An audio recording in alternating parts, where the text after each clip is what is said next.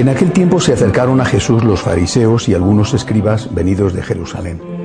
Viendo que algunos de los discípulos de Jesús comían con las manos impuras, es decir, sin habérselas lavado, los fariseos y los escribas le preguntaron, ¿por qué tus discípulos comen con manos impuras y no siguen la tradición de sus mayores?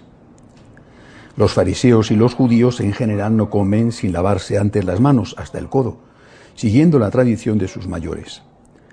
Al volver del mercado no comen sin hacer primero las abluciones y observan muchas otras cosas por tradición, como purificar los vasos, las jarras y las ollas.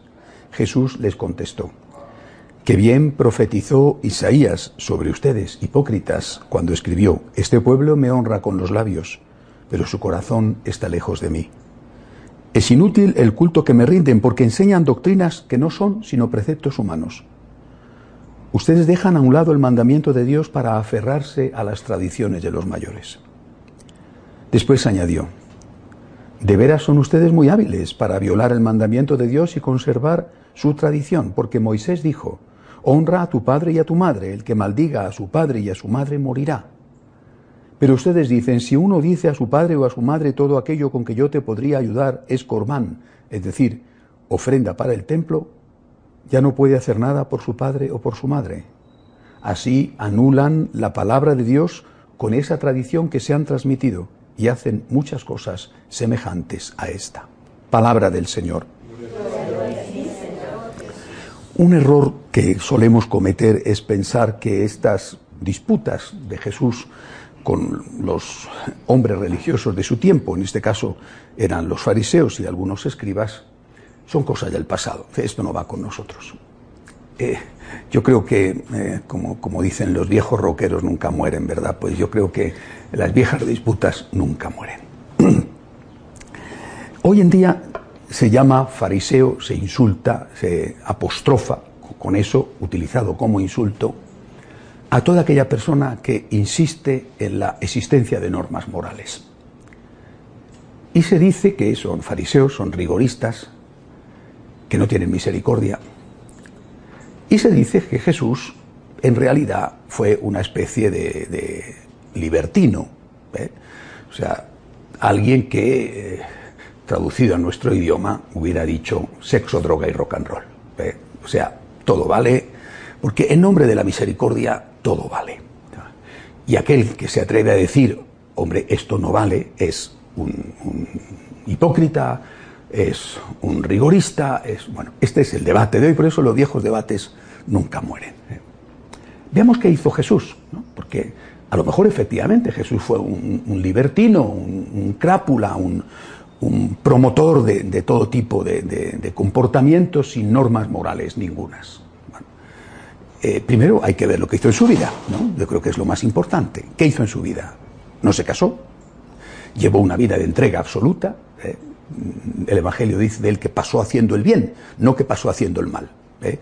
No fue eh, un discípulo de los emperadores romanos que pasaban el tiempo en bacanales y en orgías, para nada. ¿eh? Por tanto, él no llevó una vida de mal, llevó una vida de absoluto bien, para empezar. Se comprometió para ayudar a los demás, es decir, se complicó la vida para curar al enfermo cuando era sábado, para ir a salvar al pecador eh, cuando estaba mal visto como el publicano o acercarse a la prostituta eh, como María Magdalena, pero no para decirle a la prostituta sigue o al publicano continúa, ¿eh? como si su acercamiento al pecador fuera una bendición del pecado. ¿no?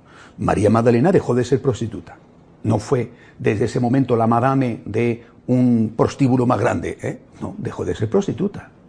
Por tanto, el Señor no rechaza a la Magdalena, pero sí rechaza lo que la Magdalena hace. Mateo dejó de ser publicano, es decir, dejó de cobrar más impuestos de los que debía, eh, incluso dio lo que había cobrado de más, lo devolvió a los pobres. O sea, no se convirtió en el jefe de los publicanos porque el Señor le había bendecido y por lo tanto le había dado el visto bueno para que siguiera robando. Eh, el mensaje del Señor en su vida personal y en su enseñanza concreta es un mensaje de rechazo absoluto al pecado. Entonces, ¿por qué esta disputa?